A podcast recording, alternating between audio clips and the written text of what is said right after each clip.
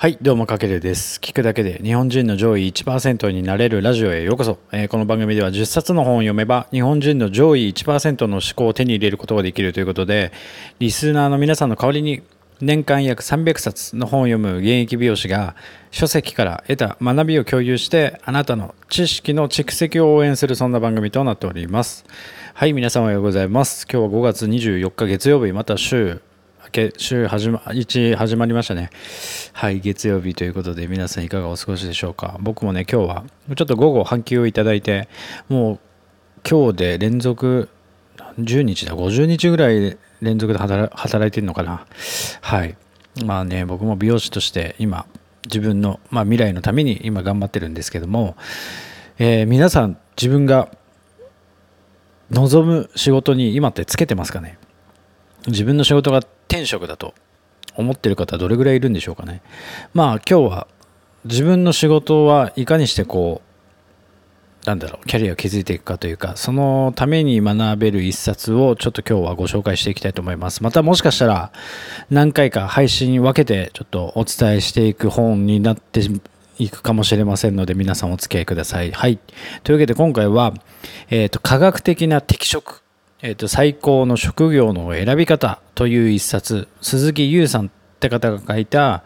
クロスメディアパブリッシングから出されている一冊となっております、まあ、この本はですね2021年ビジネス書グランプリ自己啓発部門を受賞した一冊ですねめちゃくちゃ売れてるらしいですね、これ。今、えっと、10万部突破のベストセラー本ということで、えっと、帯にね、あの、メンタリスト DAIGO さんがいて、おすすめしてます。はい。で、まあ、この適職の見つけ方、まあ、科学的な適職ということで、科学的な観点から自分の、なんだろう、職業を見つけましょうっていう一冊なんですけども、シンプルに言うと。で、まあ、今まで僕こういうキャリア系の本とか適職の本って今まで読んだことなかったんですけども、僕自身も、まあ、4月、今年の4月から新しい場所に来て、まあ、要は業界は一緒ですけど転職みたいな感じでえっ、とそうですね。ちょっと人生の分岐点。まあ人生変わるタイミングとなったとこでまあこの本とちょっと出会ったのでちょっと興味があって読んでみました。で多方面で結構ねこの本をおすすめしてたんですよね。いろんなインフルエンサーさんの方もおすすめしたりとか出版業界の人もおすすめしてたのでちょっと興味があったので、えー、と見てみました。でまあ科学的観点から適職の見つけ方が学べるということで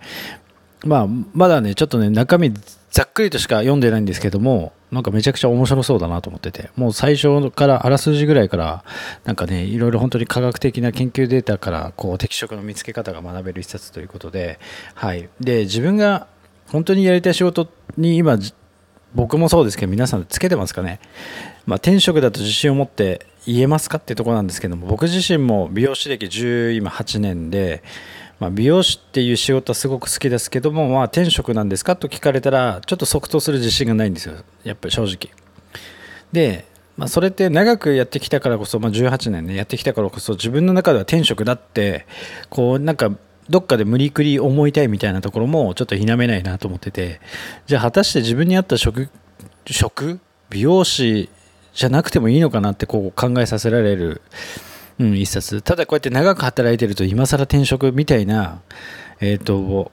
ことを思う方が、まあ、僕の業界に限らずあると思うんですけどもでもそれはもうこの時代ねいろいろいろんな変化をしていく人間が多分僕は強いと思ってるのでじゃあその中で自分に合った仕事とは何何なのか、まあ、その定義って結構価値観定義とか価値観って人によって様々だと思うんですけども、まあ、本当に適した仕事なのかってその疑問を解決してくれるような一冊になってます。で将来キャリアへの不安を感じてる人って絶対たくさん多いと思うんですよね。なのでこの本ではそのキャリア選択の正解のない悩みに答えを出す方法ということで、うん、でなぜ多くの人がキャリア選びに失敗するのかっていうと今日のテーマでもあるキャリア選びに失敗する2つの理由っていうのがあるんですけどもまず1つ目、えー、となぜ失敗するか、えー、と人間の、まあ、人類の脳ですよね。人間の脳には職業を選ぶためのとりあえずプログラムが備わってないんですよそもそも。であとは2つ目に人間の脳には適職を選ぶ適職選びを間違った方向に導くこうバグが存在していると。だからもうなんだろうな。なんか自分に合った仕事なんで私見つけられないんだろうっていうのはしょうがないんですよね。もう人間が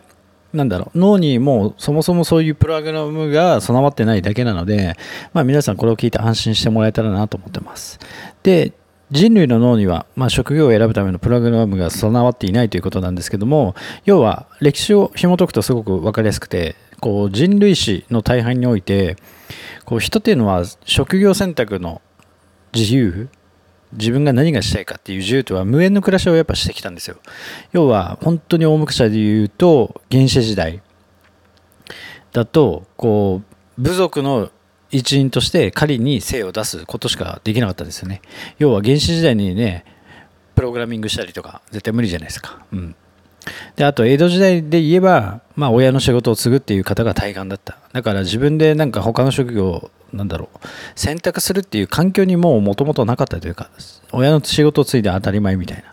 でさらに海外で中世ヨーロッパで言えばかなりの確率で農耕民族として一生を終える。要は畑を耕す、まあ、農農家の人、まあ、農家で生まれたから農家やるのは当たり前でしょみたいな感じでやっぱ職業の選択っていうこう根本的な考え方すら浮かんでこなかったっていう人類は歴史をたどってきたと。でやっとこう職業を選べるように人がなってきたのはやっぱヨーロッパの方で19世紀に入ってから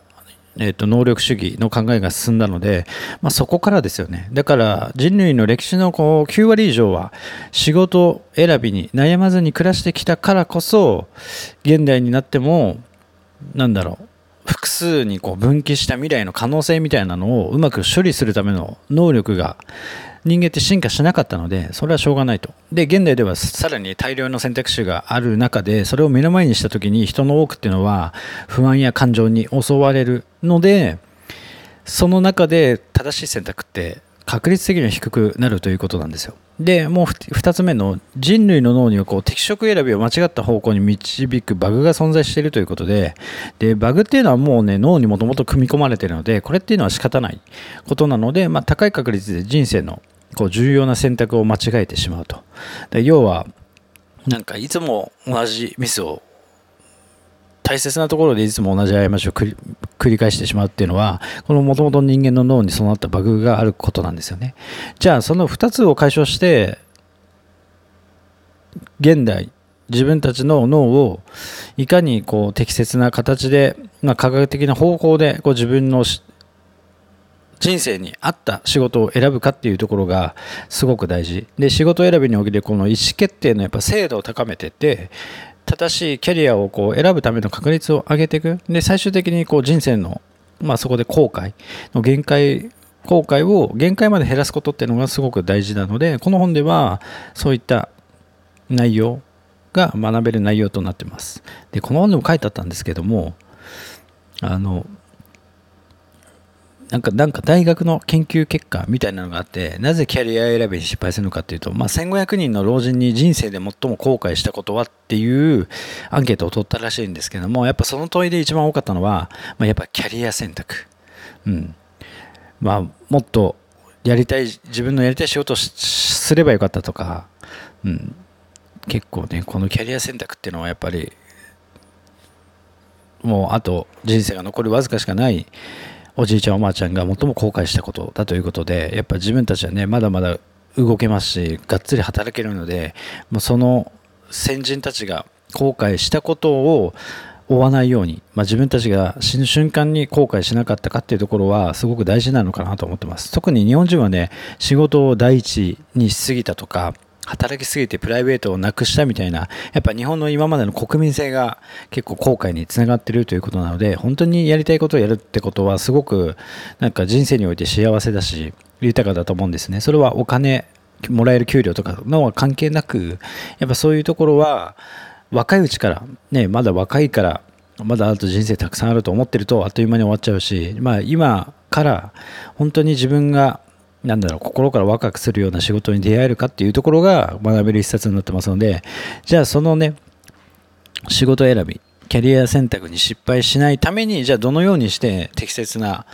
えーと、職を見つけていくかっていうこう科学的な適職っていうのを、えーと、明日以降次回以降からちょっと具体的に皆さんにお伝えしていこうと思いますのでちょっとお楽しみください。はい、というわけで今回は科学的な適職最高の職業の選び方ということでキャリア選びに失敗する2つの方うんとポイントを今日はお伝えさせていただきました。じゃあなぜ失敗するのか、まあ、今日の内容を聞いてもらえれば分かると思いますので、で、次回以降、じゃあその失敗しないための具体的な内容に入っていきますので、まあこれ多分ちょっと長くなるかな、全何回になるかちょっと分かんないんですけど、皆さんぜひお付き合いください。まあこの内容はちょっとノートの方でまたテキスト化して学べるように、えっ、と、載せておきますので、ぜひよろしくお願いします。はい、というわけで今回は以上になります。かけるでした。ではでは。